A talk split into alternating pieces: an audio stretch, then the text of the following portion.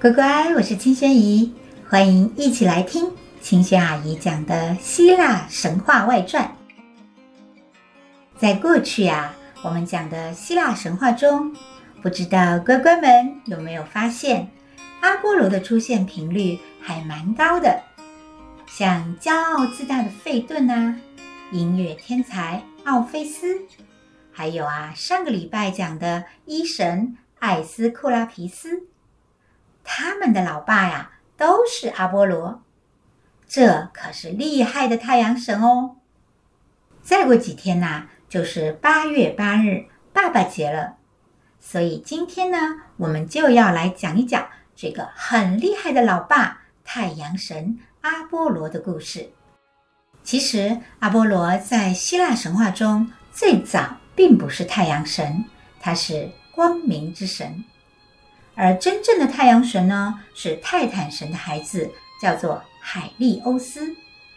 但是啊，因为阿波罗是光明之神，而且又有才又帅气，故事也很多。渐渐的呢，大家就把太阳神的称号啊送给了阿波罗了。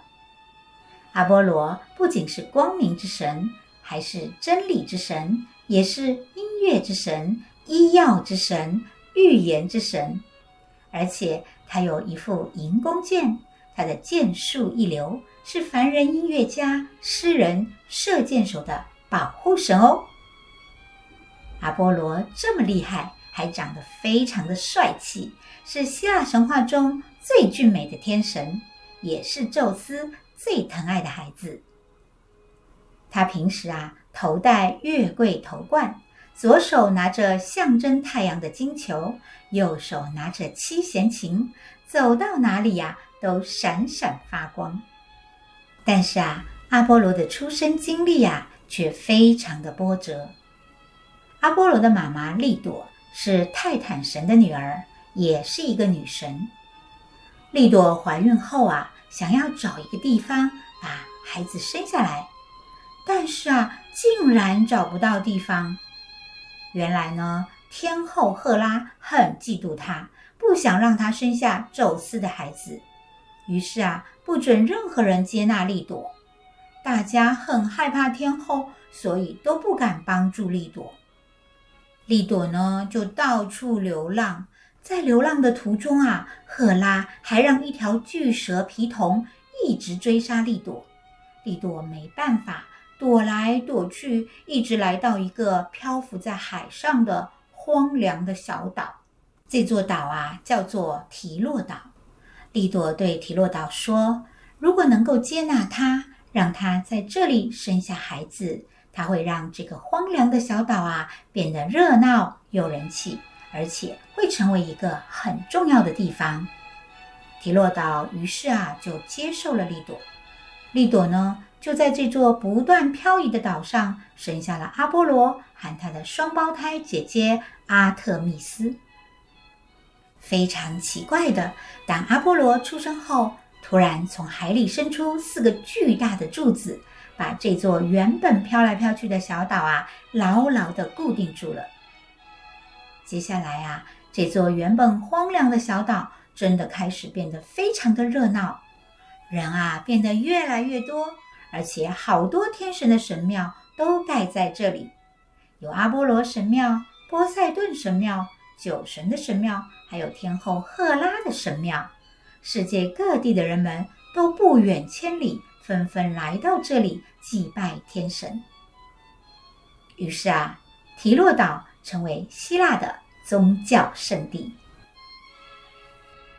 阿波罗听妈妈说起道。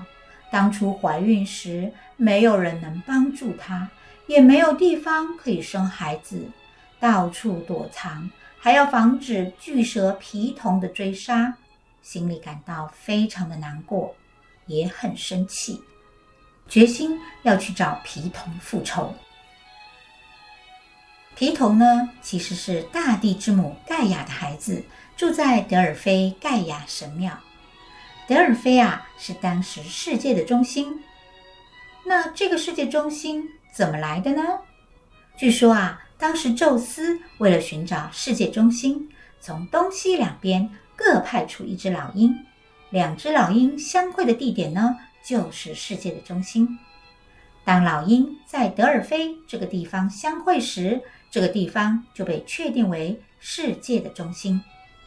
而这个世界中心呢，就建造了大地之母盖亚的神庙。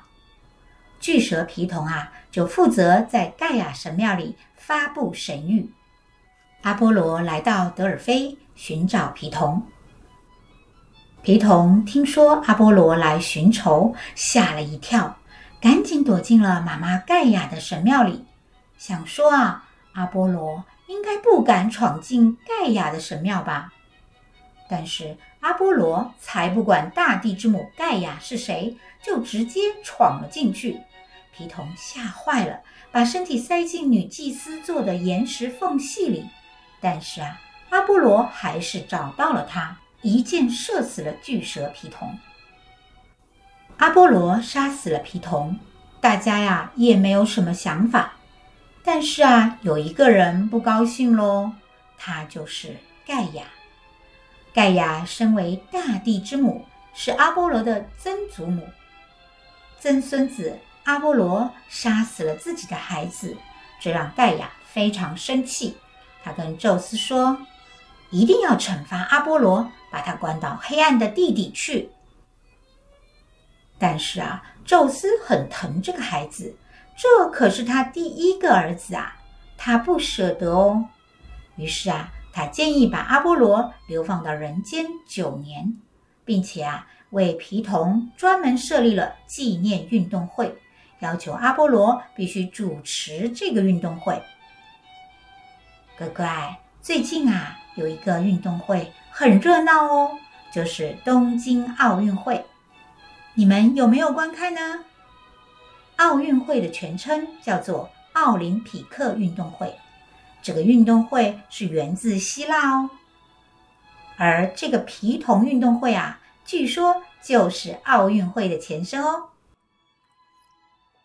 阿波罗呢，在被惩罚之后啊，后来他在世界中心德尔菲也盖了自己的神庙。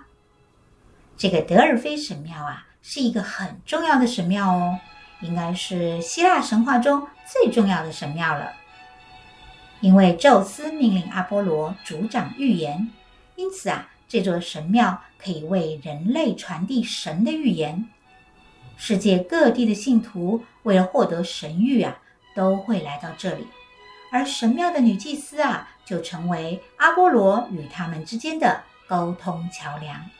之前的故事里有很多国王啊、英雄啊，都会去德尔菲神庙寻求神的预言。大英雄帕修斯也为怎么杀死美杜莎这件事情去神庙寻求神的指示呢。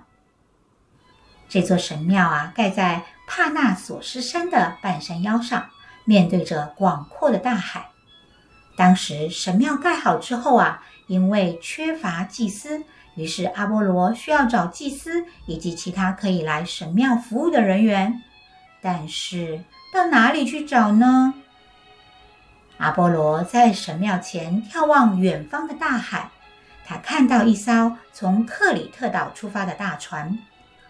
于是他有了一个想法，他变成一只海豚，追随着那艘船，在船边跳跃着。船上的人啊，看见一只漂亮的海豚追随着他们的船只，都感到非常的惊讶。然而更惊讶的是，这只海豚竟然一个大飞跃，跳上了他们的船，躺在甲板上。船上的水手都被这只神奇的海豚吸引了，大家想要帮助这只海豚重回大海，于是连水手啊都放下手中的桨，一起来推它，但是怎么都推不动，而船呢就顺着风自己往前航行，一路航行到德尔菲神庙的海湾。此时啊，海豚却再次一跃而起，变成一位高大英俊的天神。大船上的克里特人全都惊吓不已，变得恭敬谦卑起来。阿波罗对他们说：“来自远方的客人，我是宙斯的儿子阿波罗，是我把你们带到这里来，因为我希望你们能守护我的神殿。所以呀，整艘船上所有的人都留在了德尔菲神庙，而阿波罗呢，在这些人中挑选了一位纯洁的人类，一位叫做皮提亚的女生，作为他神殿的女祭司。所有的神谕呀，都将透过这位女祭司之口向人类传达。女祭司呢，在传达神谕的时候，会坐在一个三脚架上，手里拿着一支月桂树枝和一个扁扁的盘子，在三脚架下的岩石缝隙里呀，则会冒出一缕一缕的白色的烟雾。乖乖，在希腊这个德尔菲神庙啊，很久以来。都是非常重要的圣地，到今天神庙的遗址啊，还坐落在帕纳索斯山上哦，距今啊已经两千七百多年了。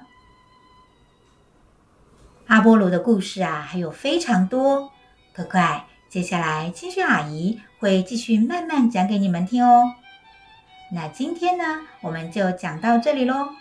如果你们喜欢阿姨的神话故事，可以订阅阿姨的 Podcast，帮我按赞哦，谢谢大乖乖、小乖乖，我们下次见，拜拜。